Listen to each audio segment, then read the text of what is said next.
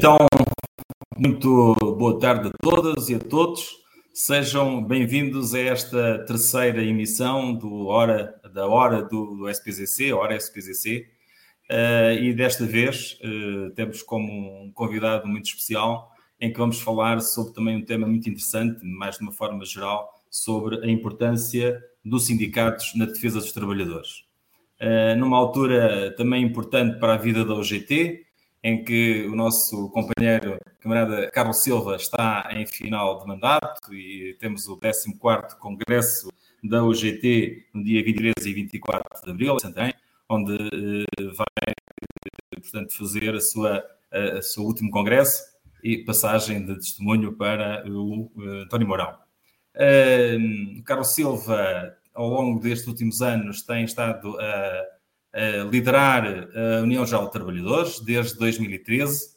Neste momento também é vice-presidente do Conselho Económico e Social e, muito importante, desde 2015 é o nosso representante também no Comitê Económico e Social Europeu, eh, do SESE, em conjunto também com o secretário-geral da FNE, João Dias da Silva. Eh, é membro de várias eh, fundações, vice-presidente também da Comissão Permanente da Concertação Social, membro do Conselho Geral do Inatel, do IFP, do CEFOSAP e com vários mandatos à frente do SBC, Sindicato Bancário do Centro, desde 2007 a 2015. Uh, nestes últimos uh, dois mandatos, nove anos, desde 2013, uh, esteve a liderar a União Geral de Trabalhadores, eh, no fundo, dando uma visibilidade e uma notoriedade muito importante a, a esta organização, valorizando o trabalho dos sindicatos, e isso seria só o, portanto, o motivo principal para esta conversa. Uh, não só propriamente para fazermos aqui um pequeno balanço também daquilo que foi a sua presença, portanto, na, na, na, liderança da UGT. E começava, já agora lançava-lhe aqui, para, para iniciarmos esta conversa, uh, lançava aqui uma questão que muitas vezes é esquecido por aqueles que vão, mudam a sua vida para Lisboa, esquecem-se do interior. E o Carlos Silva nunca esqueceu as suas origens, mais a sua morada, a sua residência uh, diária, à exceção dos dias em que tem saídas para outras zonas do país ou mesmo para fora do país, continua a ser o Campelo, em Figueiredo dos Vinhos. Uh, essa ligação também é uma, uma marca sua, que uh, lhe faz distinção e que releva a importância que dá também ao interior isso é realmente uma marca sua. Olá, Joaquim Messias, muito boa tarde a todas e a todos. Muito obrigado ao SPCC e ao Messias em particular pelo convite que me fez para estar hoje aqui convosco, o auditório de quem quer estar online, quem quer ver depois, e honra-me muito neste final de mandato também o Sindicato de Pessoas da Zona Centro, que é onde a minha mulher é filiada, já agora, que também é professora em Figueiró dos Vinhos, é, e, portanto, é muito, muito me honra este convite, vocês me interessaram no final do mandato. Bem, eu nasci em Lisboa, mas como os bairros típicos da cidade, capital do país, são quase todos compostos por migrantes internos que no início do século XX e ao longo do século XX migraram para a cidade para tentar ter outras condições de vida que o interior do país não proporcionava, nomeadamente empregos de qualidade, estudar na universidade, ter um curso superior, Infelizmente, muitos nem na cidade conseguiram fazê-lo e tiveram que emigrar para, outro, para, todos os pontos do mundo, como bem sabemos, criando uma fortíssima diáspora eh, à volta do globo. Eh, eu sempre tive uma paixão muito grande por Figueiró dos Vinhos, pela Serra da Lausanne, pelas nossas aldeias, porque os meus pais e os meus avós decidiram que eu fui, nasci em Lisboa, como nos disse, em Alfama, eh, um bairro típico de muita gente daquela região, da região centro toda, desde Viseu, Coimbra, Góis, Pampilhosa da Serra, Arganil, Figueiró dos Vinhos, Castanheira de Pera, Pedrógão, para não enumerar os conselhos todos. Eh, e, portanto, quem trabalhava na estiva, eh, que era no Porto de Lisboa, era a maioria dos homens que vinham da, à procura de emprego e de melhores condições de vida. Os, ali, os meus pais casaram, conheceram-se em Alfama, casaram, mas os meus avós maternos fizeram questão de eu ser batizado em Campelo, na nossa aldeia que era uma aldeia com 150 pessoas, portanto, há 60 anos, Hoje somos 20, mas eu não desisti de, de apostar no interior. Portanto, nós vivemos. É, é, como ser sindicalista. Se não, se pode ser sindicalista sem ser trabalhador. Portanto, quem não sabe as agruras do trabalho, quem não sabe ou quem não passou pelas dificuldades de encontrar muitas vezes patrões, que eu nem, nem, nem toda a vida fui bancário, já fiz muita coisa antes de ser bancário, e portanto eh, a minha vida passou algumas agruras e depois cheguei a sindicalista, porque realmente era um trabalhador dependente, um trabalhador vinculado, um trabalhador por conta do trem. E estar no interior é preciso sentir a chama. E portanto, eu quando falo no interior, falo muitas vezes do interior. É verdade que Viseu é uma cidade espetacular, cresceu muito, mas também eh, acabou por eh, criar entropias, porque Viseu é a cidade e todas as outras, todos os outros conselhos têm vindo a diminuir a população. Portanto, muita gente concentra-se numa cidade que tem hoje uma enorme qualidade de vida. Eu fui para Figueiredo dos Vinhos, que era a terra da minha mãe, portanto, é a, é a área materna. O meu pai era de Solurico da Beira, mas eh, eh, apaixonou-se mais ali pela zona de Figueiró. E quando nós falamos do interior, é precisamente para termos que ter uma voz, ou vozes, que se revoltem uh, contra o ostracismo, o esquecimento. E não vale a pena dizerem os políticos que não é verdade. É verdade. O interior do país foi votado ao ostracismo, ao esquecimento ao longo de muitos anos, e quando é necessário fazer ali um pequeno investimento, como por exemplo eh, ligar duas cidades capitais de distrito, Viseu e Coimbra, com estradas, bem, só se fará essa estrada quando deixarem de, de pagar aos professores. Aliás, eu já, já ouvi isto em qualquer lado. Portanto, sou um homem do interior, um homem da Serra da Lousã e apaixona-me muito eh, esta vivência porque eh, acho que tenho, acho não tenho a certeza, que tenho simultaneamente uma visão rural e provinciana das coisas, porque vivo e porque sinto isso, e simultaneamente sou citadino, mas uh, para mim o, o, melhor momento do dia quando estou no GT é quando vou embora para Figueiró dos Vinhos, que vai acontecer hoje quando acabar aqui a hora, a hora SPZC. Exatamente, isso também é, é o sinal da, da, do relevo que nos dá, uh, no fundo, uh, hoje estarmos um bocadinho até mais tarde e, e será mais um dia a chegar mais tarde a casa. Esta questão de, de, de, da importância que dá ao interior também tem a ver um bocadinho com uma das suas marcas na, na, na liderança do OGT, que é a descentralização, que é o estar permanentemente em contacto com as empresas espalhadas pelo país, uh, com uma presença muito efetiva uh, nas uniões uh, ao longo de um ano, ou seja, é quase umas presidências abertas que fez permanentemente e essa sua participação tem sido marcante. o que é que releva dessa, dessa presença contínua no terreno e junto dos sindicatos? A UGT, eu tenho uma visão da UGT que porventura no passado não existia, porque se calhar, enfim, também não era sentido. Eh, a UGT tem que estar em todo o lado do país, não pode ser não ter um secretário-geral de gabinete. As políticas de gabinete é para os dias da concertação social, para as regiões de negociação coletiva, mas há uma coisa que nós temos que sinalizar, é que os trabalhadores precisam de sentir os líderes sindicais nos locais de trabalho. Eu vou sempre que me convidam, aliás, eu até tenho uh, galvanizado muitos dirigentes sindicais e as organizações internas. Convidem-me, vamos visitar uma empresa. Portanto, eu nos últimos. Só no, durante dois anos é que eu suspendi isto, foi durante o tempo da pandemia, porque sempre fiz descentralização. Aliás, Viseu é um exemplo das minhas idas uh, com frequência. Aliás, fizemos lá a Conferência das Uniões em fevereiro, a última conferência da minha, do meu, meu mandato.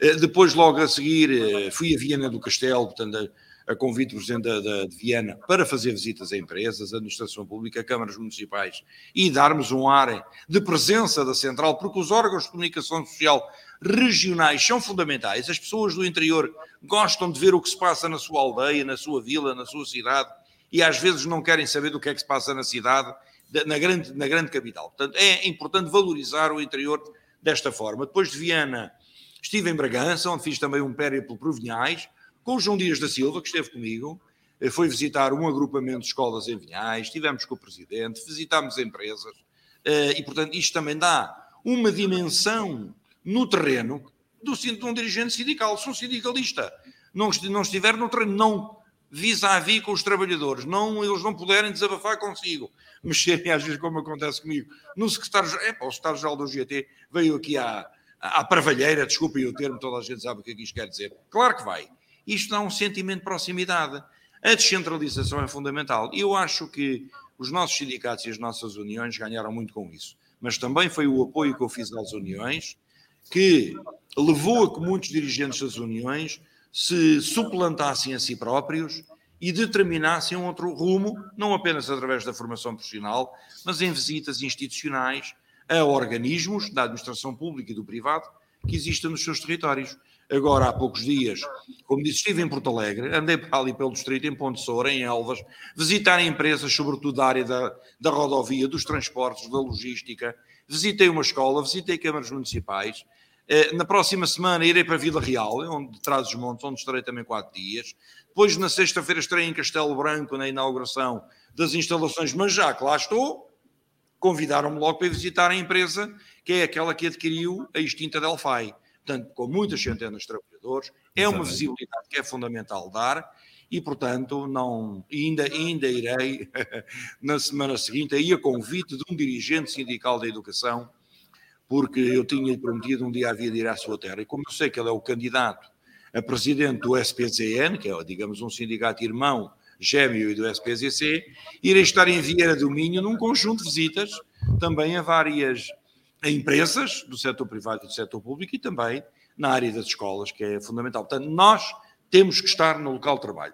Não é só o delegado sindical. O delegado sindical, o trabalhador que está na escola, e nós estamos a falar para um sindicato de, de professores e de pessoal não docente, tem que sentir o dirigente sindical próximo de si. Nem que seja para dizer mal. E se dizer que dizer mal, pode desabafar, pode fazer essa catarse.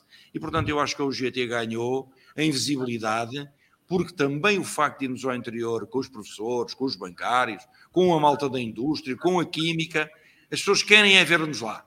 E quando nós lá estamos, é uma certa satisfação que se olha, finalmente, alguém se lembrou que nós existimos. Essa é, um, é uma marca importante que nos deixou ao longo deste mandato, eh, da, da, sua presença permanente na, na, no terreno, junto dos trabalhadores. Uh, o GT é uma central de sindicatos, que têm como principal objetivo eh, a defesa dos interesses dos trabalhadores. Eh, o tema desta nossa conversa, para lançar esta conversa, foi realmente a importância dos sindicatos na defesa dos trabalhadores. E, eh, nesse desse ponto de vista, o que é que realça aqui, até que ponto é que realmente, os, neste momento, os sindicatos, qual é o papel importante que têm na defesa dos trabalhadores nomeadamente nos tempos eh, complicados, também em termos sociais, que temos vivido. Quanto mais difíceis são os tempos, mais se torna necessária e de transcendente importância a vida sindical. Ah, e há muitos trabalhadores que, por um lado, eh, nutrem um certo desprezo, uma certa displicência em relação aos sindicatos, ao movimento sindical, porque os sindicalistas são políticos, porque são como os outros, estão aqui para ganhar dinheiro, eh, não fazem nada. Eh, porventura, alguns dirigentes que, ao longo de muitos anos, se apropriam de determinados cargos e têm visibilidade e não contribuem em nada para que os trabalhadores tenham melhores condições de vida e salariais, porventura esses criam má imagem. E nós temos que também eh, dizer às pessoas, primeiro, que estamos aqui na UGT de forma graciosa. O, secretário-geral é um trabalhador não remunerado pela Central Sindical. É um trabalhador que tem um contrato coletivo de trabalho, felizmente, um acordo de, de, de setorial no setor bancário e é o meu banco, o novo banco, antigo Banco Espírito Santo, que me paga o meu salário e que me tem a requisição. Eu e a esmagadora maioria, para não dizer a totalidade, dirigentes. dos dirigentes da UGT e dos sindicatos. Estão requisitados ao abrigo da contratação coletiva. Segunda questão. É fundamental as pessoas perceberem também que a política é a política sindical. Nós temos que lidar com partidos políticos. Eles são a essência da democracia. Se não existisse regime democrático, não existiriam sindicatos. Eh, aliás, olhemos para o que aconteceu há poucos dias na Rússia, com esta situação da invasão da Ucrânia, e uma confederação sindical russa juntou não sei quantos milhares de pessoas na rua para apoiar o regime de Sr. Putin. Bem, essa confederação vai ser expulsa do movimento e da família sindical a nível mundial, nomeadamente a Confederação Europeia de Sindicatos e da PERC, que é uma plataforma europeia para os, os, os territórios de leste. Portanto, o que é que nós temos que dizer com isto? Primeiro, devemos ser sérios no nosso trabalho, seriedade, verdade, eh, manter a declaração de princípios da UGT em todos os momentos da nossa atividade sindical. A declaração de princípios dos trabalhadores não tem que acontecer, mas deviam pelo menos saber uma coisa: é que nós não dependemos de partidos políticos para viver. Cada um que é sindicalizado, cada dirigente ou cada simples sindicalizado, vota no partido que quer, é militante do partido que quer. Não pode é permitir, em nenhum momento, que o partido político determine a sua ação sindical. Porque, porventura, em muitos momentos, o sindicalista tem que estar frente a frente no combate contra determinadas decisões que os partidos políticos tomam. Eu já o fiz com o Partido Socialista e com os últimos, nos últimos seis anos de governação. Porque temos que ser independentes e temos que defender aquilo que é o fundamental para os trabalhadores. Os trabalhadores têm que olhar para o movimento sindical como um movimento associativo qualquer. Mas é o mais importante movimento associativo que existe à face da Terra nos regimes democráticos. Sem sindicatos, como é que há contratos de trabalho? Sem sindicatos, como é que as pessoas têm muitos benefícios sociais? Sem sindicatos, onde é que estava o horário de trabalho das 8 ou das 7 ou das 6 ou das 9 horas? Sem sindicatos, onde é que estavam benefícios como regimes suplementares ou supletivos da saúde? Como é onde é que estava a proteção social? Não é o Estado que dá tudo. O Estado, se puder não dar, não dá. Mas para dar, tem que negociar com alguém tem que ter um interlocutor. Não fala com 5 milhões e meio de trabalhadores ao mesmo tempo. Tem que falar com os seus representantes. E, portanto, eh, o tema desta nossa conversa é a importância dos, dos sindicatos. É fundamental. Sem sindicatos, os trabalhadores não tinham defesa. Era cada um por si. E mesmo assim, para terminar esta parte, e mesmo assim, há muitas empresas que não deixam entrar os sindicalistas. A administração pública tem nuances diferentes, mas o setor privado, há muita gente que não deixa entrar um sindicalista lá dentro. Mais, quando sabem, pequenas empresas, quando sabem que têm trabalhadores sindicalizados, são perseguidos. Isso continua a existir no Portugal Democrático, agora que vamos comemorar os 50 anos do 25 de Abril. Portanto, a minha ida a empresas é para tentar também desmistificar esta questão do sindicalista. O sindicalista que é contra tudo e contra todos. E quem criou esta imagem no nosso país eh, temos que dizer isto com todas as letras, foi a CGTP.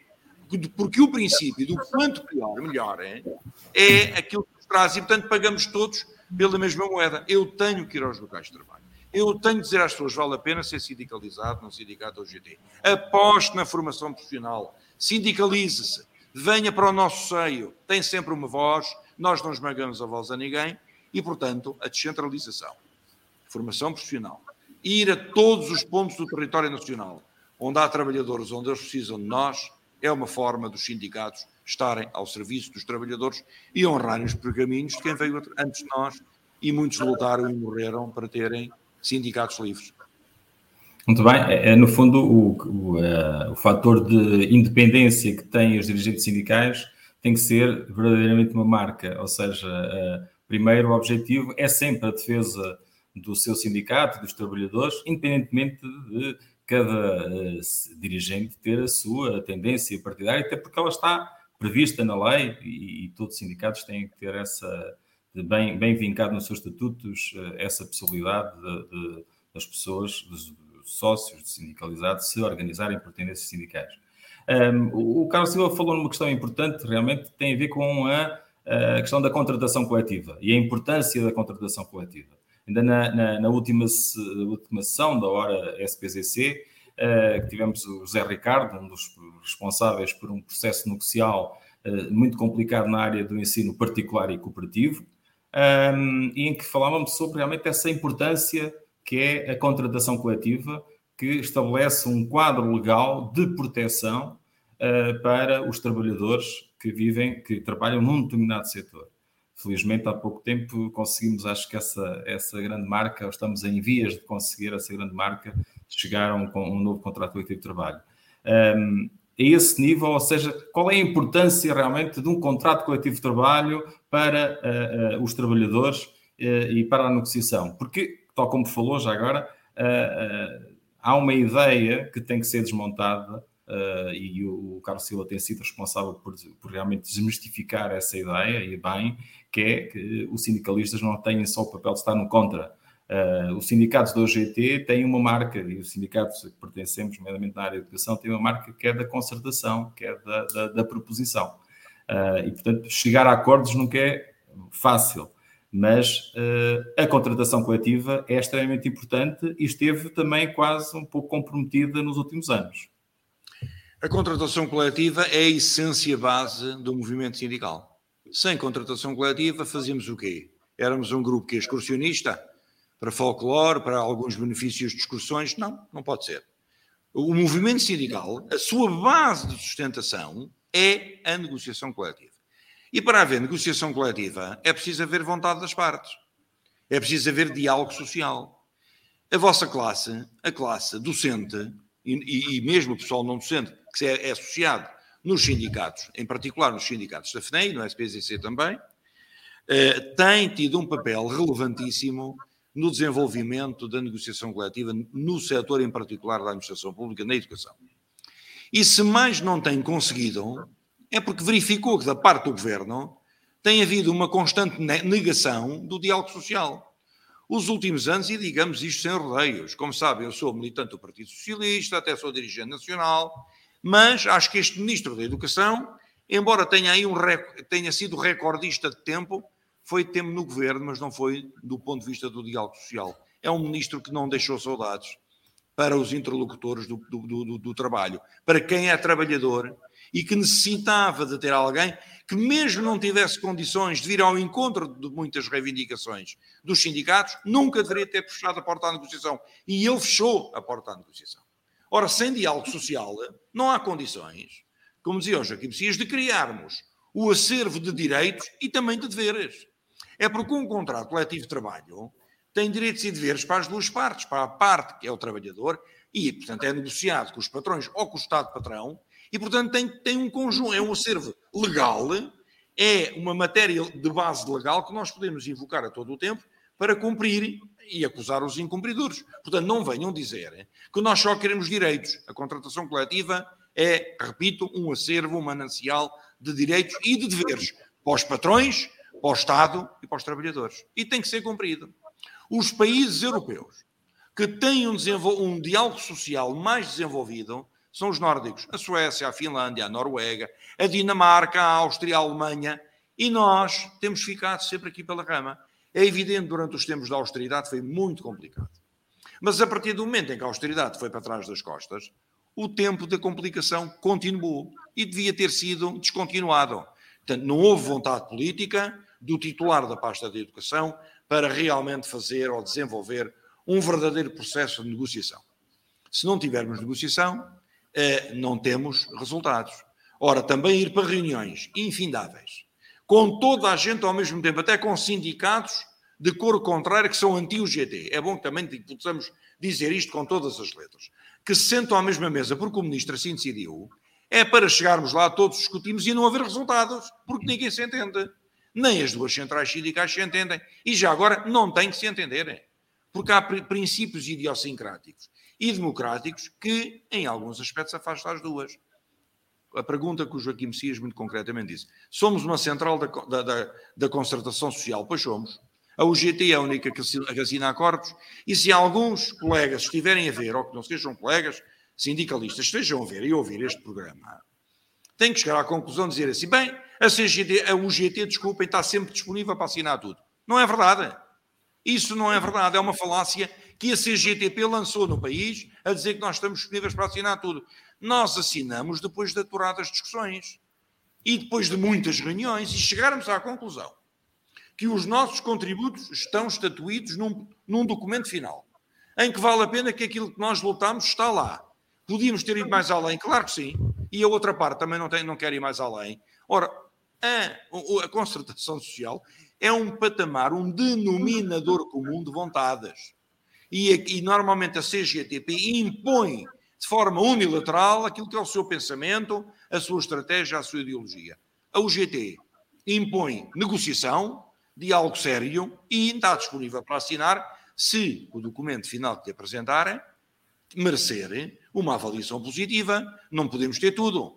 Quem tudo quer, tudo perde. É um princípio tão básico do, enfim, das palavras portuguesas e do pensamento português, mas também existe no, no resto do mundo. Quem tudo quer, tudo perde. Portanto, vale a pena lutar por contratos coletivos de trabalho dignos. Eu já estive numa assinatura, numa cerimónia com a União das Mutualidades, uma, uma liderança do José Ricardo, do SPCC, foi ele até que me convidou para estar presente. Tem havido dificuldades com a CNIS, eu sei, com as misericórdias, porque tem um enorme número de trabalhadores, enorme, tem mais de 150 mil trabalhadores e necessitam, a esse nível, ter realmente também da outra parte, que não é Estado já agora, é privado, também haver disponibilidade mental para se encontrarem soluções compagináveis. Nós não queremos tudo, mas também o outro lado também não pode querer tudo. E há duas matérias fundamentais.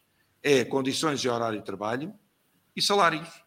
E, em Portugal, alguns patrões e algumas destas grandes entidades, entidades com quem vocês, SPCC, lidam, eh, querem rapar o tacho do ponto de vista salarial. Se puderem não aumentar um cêntimo aos trabalhadores, não aumentam. Ora, neste momento, o país, a Confederação Europeia de Sindicatos e a UGT em particular, fomos nós que determinámos o rumo e o ritmo do aumento do salário mínimo nacional. Fomos nós, o GT, que propusemos ao Dr. Passos Coelho, em 2014, o aumento dos 485 para os 505. E no ano seguinte para os 530. E a partir daí, temos vindo a apoiar e já dissemos em 2028 queremos os mil. Portanto, isto tem que se aplicar a toda a negociação coletiva. Para terminar esta parte, dizerem que há muitos patrões que dizem, ah, a sempre isto não temos condições de pagar. Aí tem, tem. Aliás, quem veio dizer isto foi o antigo presidente do BPI, Fernando Rico, quando no tempo da austeridade diziam que os trabalhadores ah, aguentam, aguentam. A gente também quer dizer que os patrões aguentam e não têm conhecimento de uma única empresa ou entidade pública que tenha fechado a porta, falida, por situações salariais. Faliram sim, mas por má gestão. Muito bem. Um, ao longo destes, eh, destes dois mandatos, um, quais são os pontos principais que destaca uh, e que valoriza ao longo destes uh, anos que esteve à frente da, da UGT? Um, eu valorizo a estima que os sindicatos e os seus principais dirigentes me, me deram e se deram é porque achavam que eu merecia. E tudo aquilo que eu fiz em contrário era para ir ao encontro deles, dos, dos nossos dirigentes, das nossas dirigentes, e temos hoje mais mulheres a participar, temos mais presidentes femininas de sindicatos, Entre, determinei a paridade e igualdade no Executivo da Central, não é aos 30% como diz o Estatuto, é aos 50%. Apoiei a Comissão de Mulheres em muitas das suas intervenções no país, no sentido de promover a igualdade de oportunidades. Eh, apoiei as uniões no seu trabalho e o grande desenvolvimento e protagonismo que têm tido na esmagadora maioria das uniões ao nível da formação profissional. A formação profissional é uma ferramenta de qualificação para os trabalhadores. E a UGT está, é, é pioneira, é vanguardista nesta questão. Até se criaram aí já alguns engulhos da CGTP que dizem, bem, isto não é ilegal o que estão a fazer. Pois não venham, vão trabalhar. É o que preciso é trabalhar. Façam aquilo que nós fazemos com carinho, com determinação. Temos apoiado isso. Porquê? Porque a formação profissional é uma ferramenta de sindicalização.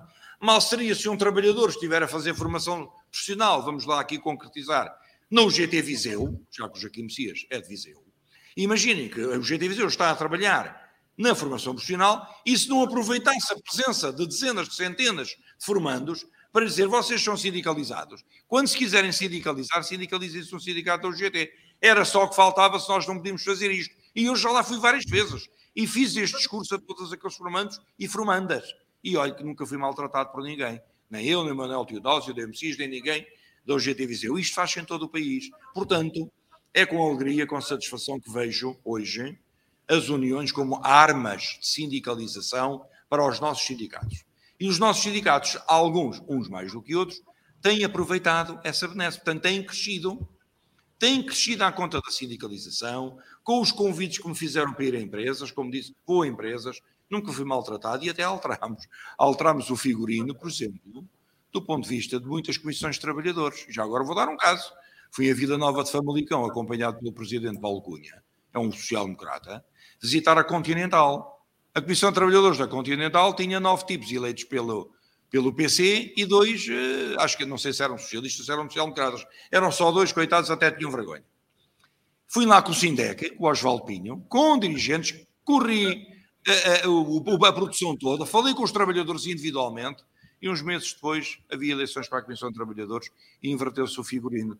Ganhámos nós 9-2. Portanto, são todos dirigentes do Sindec. Portanto, o que aconteceu ali acontece noutros casos. E, e, é, e é preciso que também aproveitemos a presença do Secretário-Geral, não é porque eu seja o maior da cantadeira, é porque o secretário-geral é realmente uma figura pública, que é conhecido, as pessoas gostam às vezes de ouvir, que nós não somos todos iguais, e o facto de irmos juntos trabalhadores, esta proximidade, foi algo que, que eu levo da UGT como talvez um, o maior contributo que dê à central. A descentralização e a proximidade. E espero que, naturalmente, o futuro me dê razão e que o futuro também líder mantenha precisamente este, este traço distintivo proximidade, descentralização. Muito bem. Uh, há aqui um aspecto uh, do trabalho que, que, faz o Carlos Silva uh, que muitas vezes não é muito valorizado, porque se calhar as pessoas não têm conhecimento dele, que é a sua presença no Comitê Económico Social Europeu, o SES, que é de extrema importância. nós falamos tanto da questão da Europa e da nossa presença da Europa, mas muitas vezes também desconhecemos, ou a sociedade desconhece um pouco do funcionamento de alguns organismos europeus, e este é de extrema importância. Como tem sido esse, a sua presença neste Comitê Económico Social Europeu desde 2015 e que irá continuar nos próximos tempos? Bem, foi talvez um dos momentos mais importantes que que assumi do ponto de vista internacional. Eu, eu hoje, enfim, com, com as intervenções que faço, porque uh, eu também sou uma pessoa que vocês vão conhecendo, também sou um tipo simpático, falo com todos e tenho uma característica, é que falo, falo, falo várias línguas, sou poliglota. Inglês, francês, espanhol, italiano e alemão. Além de português, também me desenrasco bem. E portanto, e portanto isto facilita eh, a vida às pessoas, o contacto. Se nós não tivermos ali um bloqueio, um muro que não permite que haja comunicação, naturalmente que ficamos um pouco mais discretos. Eu hoje sou vice-presidente do Grupo dos Trabalhadores do Comitê Económico e Social Europeu, nunca tivemos um vice-presidente. Uh, e tenho tido outros convites para outros cargos, enfim, mais interessantes que não vou revelar, mas há uma coisa que eu respondi a quem me convidou, nomeadamente o secretário-geral da Confederação de Sindicatos o Luca Vicentini, disse: então, se saio da UGT, um dos problemas maiores que eu tenho é a minha vida familiar, porque eu vivo em Figueiró dos Vinhos e quero estar mais tempo junto da família, então não posso aceitar cargos que obriguem que eu esteja mais tempo em Bruxelas e der a pior emenda que someto. E, portanto, o papel que temos ali, eu e o João, é de ele, muito essencialmente, nas áreas da educação, nas questões sociais, na preparação de parceiros, darmos o nosso contributo e a visão e a realidade portuguesa. Isso também tem ajudado a desmistificar. Muitas vezes Portugal é um país pobrezinho. Antigamente sabem que os portugueses eram conhecidos lá fora, o imigrante era a meia branca, cuspir para o chão e usar bigode. Eh, e tínhamos todos nos jardins couves à, à entrada do jardim. Hoje, a característica do português é diferente.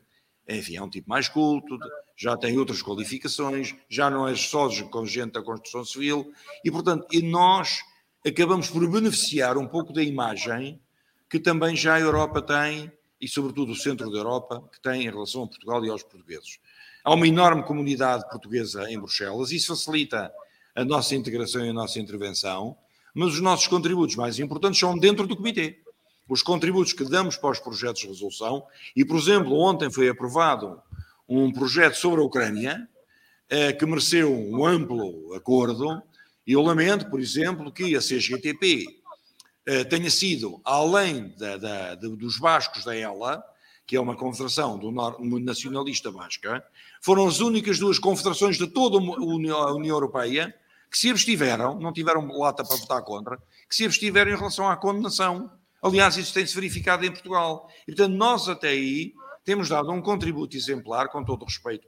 A UGT, na sua globalidade, tem dado um contributo exemplar para aquilo que é a necessidade do respeito internacional e dos respeitos pelos trabalhadores. Nós somos sindicalistas, portanto, a nossa intervenção no comitê passa muito também por sermos solidários com os outros Estados e, naturalmente, apelar à solidariedade, termino esta questão por dizer ao Joaquim Messias que em novembro deixámos muita gente na Europa de boca aberta, quando realizámos em Lisboa, eh, na sede da UGT, o encontro do grupo do Comitê Económico e Social Europeu, eh, e no Teatro da Trindade, no Inatel, a Confederação Europeia de Sindicatos realizou um congresso. E, portanto, a orgânica, a logística, as pessoas, os contactos, foram liderados pela nossa central sindical e isso calou fundo na generalidade da comunidade sindical internacional.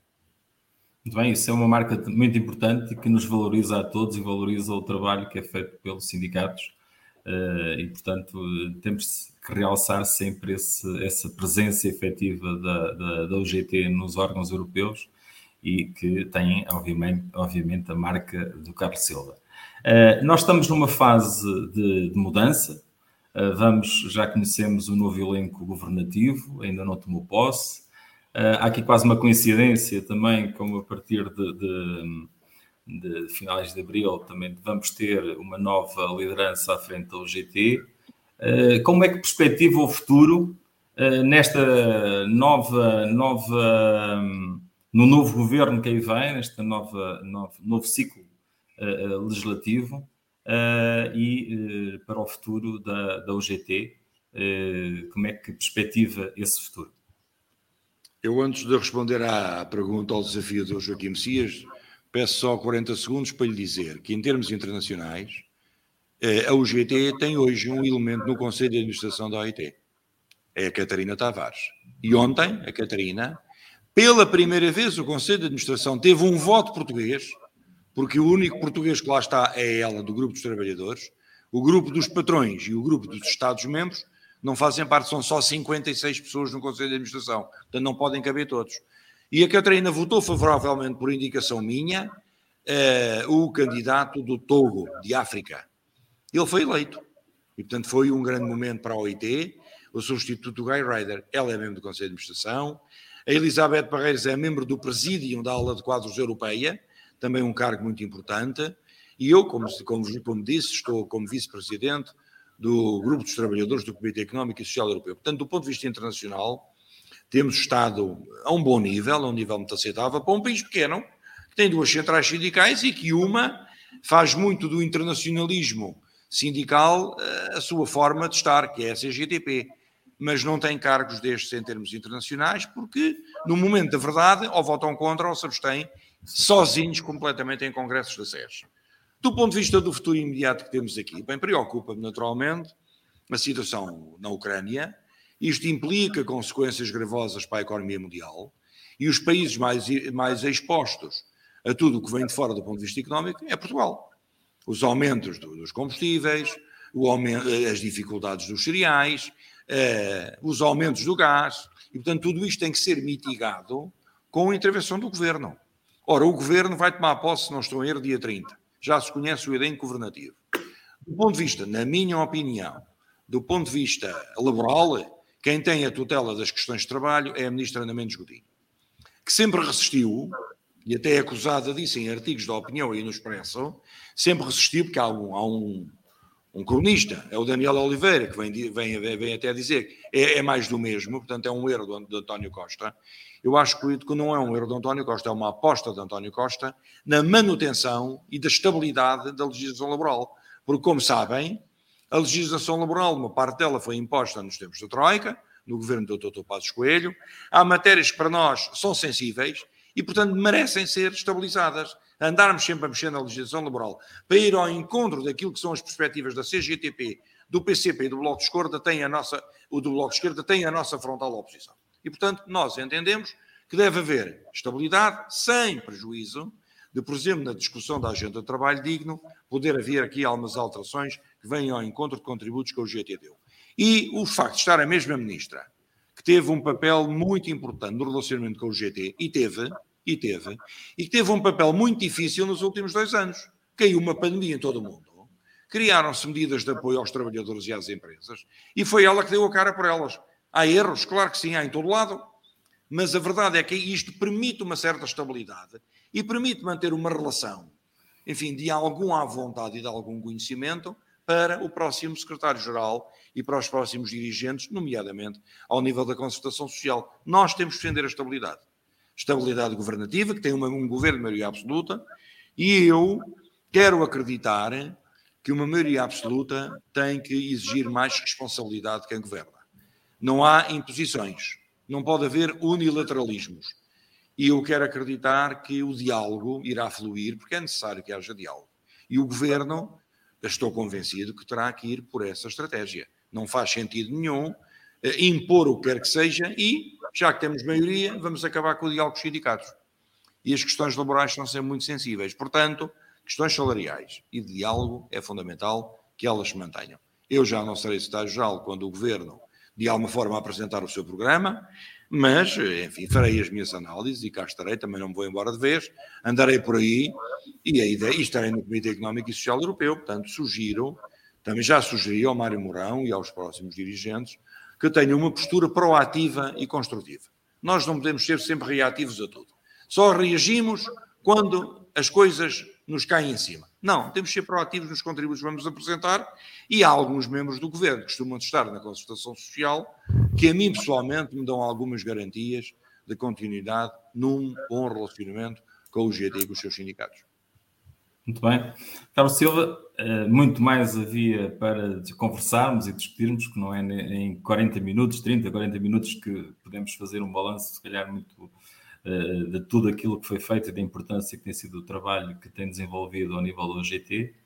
Eh, e lançava-lhe, digamos que aqui uma única uma última pergunta. Já abordou aqui a questão da, da, realmente deste problema grave que estamos a ver na Europa com a invasão, a invasão da Rússia a um país, um país soberano com, eh, e, e, e, portanto, que tem eh, trazido eh, um, um autêntico, uma autêntica desgraça àquela população da Ucrânia. Uh, e vamos ter, a Europa vai ter um grande desafio pela frente, que é uh, apoiar uh, esse ritmo grande de refugiados que precisamos de acolher por toda a Europa. como é que vê o futuro desta situação e também o trabalho que tem feito a UGT nesta área? lembro que há poucos dias a UGT teve uma iniciativa extremamente importante com uma presença da embaixadora da Ucrânia, assinalando realmente o apoio de todos os sindicatos a esta causa. Bem, eh, naturalmente, como o Joaquim Messias sabe, e todos sabem, os que nos estão a ver e a ouvir, a situação na Ucrânia é grave, sobretudo para os ucranianos. Uh, mas, sobretudo, é um ataque às liberdades uh, e às democracias europeias e ocidentais. Muitos dos nossos líderes têm algumas responsabilidades nisto. Quando se procura negociar e pôr a economia em primeiro lugar, como fez a Alemanha, e não só, a negociar com um elemento que não é de confiança nem nunca foi, um tipo que vem do KGB, que é líder que não é eleito democraticamente, que, enfim, tentar apaziguar aqui a Rússia e tratá-lo como gente séria, eh, acabou por resultar numa situação muito difícil, muito embaraçosa para a generalidade da comunidade internacional.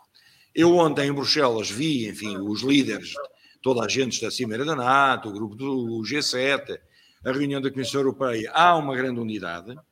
Eu já agora faço minhas as palavras do primeiro-ministro português quando veio dizer a Rússia fez um favor à NATO, uniu-a, que era uma coisa que estava um pouco pelas luzes da amargura, aproximou os Estados Unidos da União Europeia e, portanto, isto sim implica que os próprios Estados Unidos vão intervir nesta situação do ponto de vista económico. Portanto, vão fornecer à União Europeia algumas matérias, nomeadamente o gás natural, o gás natural liquefeito, que a Europa precisa para viver, uns Estados mais do que outros.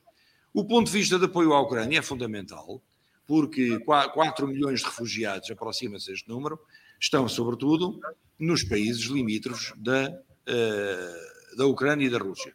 A Polónia já recebeu mais de um milhão e meio de refugiados.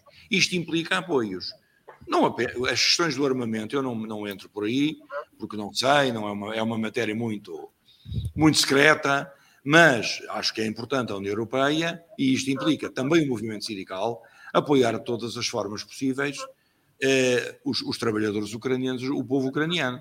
Em Portugal, eu dei nota à Sra. Ministra do Trabalho, eh, para primeiro, a abertura do IFP à criação de postos de trabalho direcionados aos migrantes fugidos da guerra. Não são os imigrantes quaisquer imigrantes iguais aos outros. São fugidos da guerra. Portanto, dizemos, são refugiados vieram pedir asilo político a vários Estados. Entraram em Portugal, até, pouco, até este fim de semana, 18 mil refugiados fugidos da Ucrânia. A esmagadora maioria são mulheres e crianças. E, portanto, o país, o nosso país, não pode criar resistências nem dificuldades, ainda que vindas de alguns setores eh, muito uns nichos da sociedade, um que tem um partido que tem aí seis deputados do Parlamento e a outra central sindical que diz que isto devia ser discutido as sanções eh, nas Nações Unidas. Como é que é possível dizer uma barbaridade destas quando as Nações Unidas, quem decide do ponto de vista executivo, é o Conselho de Segurança e a Rússia tem direito de veto. Portanto, qualquer matéria que fosse proposta ao Conselho de Segurança, eles votavam e não podia ser aplicada. Portanto, nunca haveria sanções. Portanto, isto tem que ser discutido ao nível estratégico. Os aliados da NATO, os aliados ocidentais, da NATO, da União Europeia, de, de acolhimento a estas pessoas. E discutiu-se no Conselho Europeu de ontem e de hoje também a atribuição, a criação de um fundo especial para uh, dar à Ucrânia, para atribuir à Ucrânia, à Ucrânia. Julgo que a maioria será a fundo perdido porque a Ucrânia precisa ser reconstruída. A Rússia destruiu cidades inteiras, matou milhares, milhares eh, consta-se cerca de mil pessoas, não sabemos exatamente se o número é este ou não, mas só no teatro de Mariupol, contou o presidente Zelensky, que morreram 300 pessoas. Portanto, nós fizemos um ato simbólico na segunda-feira, dia 21, com a senhora embaixadora. A UGT é uma central sindical, enfim, não é rica, também não é pobre, é remediada, e com os seus sindicatos entregou 31 mil euros para ajudar à causa dos ucranianos, aos refugiados que procuram apoio cá. Eh, apoiou o governo na criação de empregos, na oferta de empregos para quem possa trabalhar, sobretudo para as mulheres que agora têm que cuidar das crianças. E abriu naturalmente às uniões a possibilidade, foi aquilo que dissemos até através de uma carta, falem com os municípios, procurem, se é necessário, apoiar de formas mais ou menos concretas e de forma uh, o trabalho de acolhimento destes, destes cidadãos. E depois há uma questão fundamental: se é uma central sindical e são sindicatos, temos de nos preocupar com o trabalho. Todos aqueles que forem que arranjarem emprego, é bom que não seja emprego escravo, é bom que não seja emprego de, de, de esfolar as pessoas até onde puderem, porque quem vem em situações de fragilidade precisa naturalmente de garantir a confiança do empregador. E nós não queremos que haja aqui abusos. Portanto, pedimos ao Governo, estava a ler há pouco, há pouco a ata da concertação social, onde eu fiz uma intervenção com o Primeiro-Ministro, e avisámos os patrões, do ponto de vista de um alerta, de um primeiro alerta simpático, não façam abusos laborais, sobretudo para estas trabalhadoras. Paguem salários decentes. A maior parte delas são trabalhadoras qualificadas, com licenciaturas do ensino superior que vem da Ucrânia. Portanto, não queremos aproveitar o momento como uma janela de oportunidade para explorar quem está numa situação de grande eh, infelicidade e de grande dramatismo. Portanto, tudo faremos também no seio da SES e da CSI, onde estamos filiados internacionalmente, para manter este apoio, esta pressão à Ucrânia.